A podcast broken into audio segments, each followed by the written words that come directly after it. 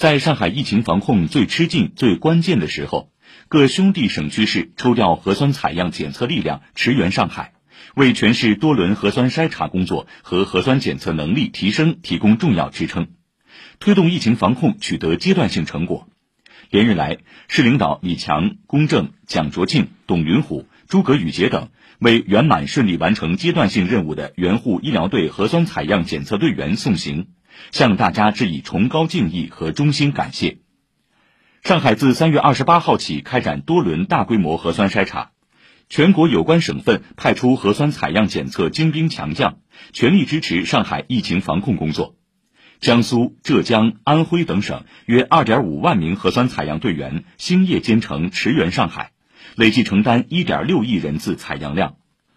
广东、安徽、江苏、湖南、陕西、湖北。浙江、河南、云南、山东、河北、四川等十二个省的核酸检测队伍不辞辛劳，连续作战，累计支援上海二十多家检测机构和医院，完成检测量三千四百五十六点四万管。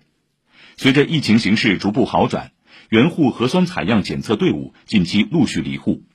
市委常委郑刚淼、刘学新、吴清、周慧林、胡文荣、赵家明、朱之松、刘杰、陈金山等。分别为各支队伍送行，向逆行出征、无私奉献的全体队员表示崇高敬意。兄弟省份人民的深情厚谊，社会主义大家庭一方有难八方支援的温暖，上海人民心怀感恩，永远铭记。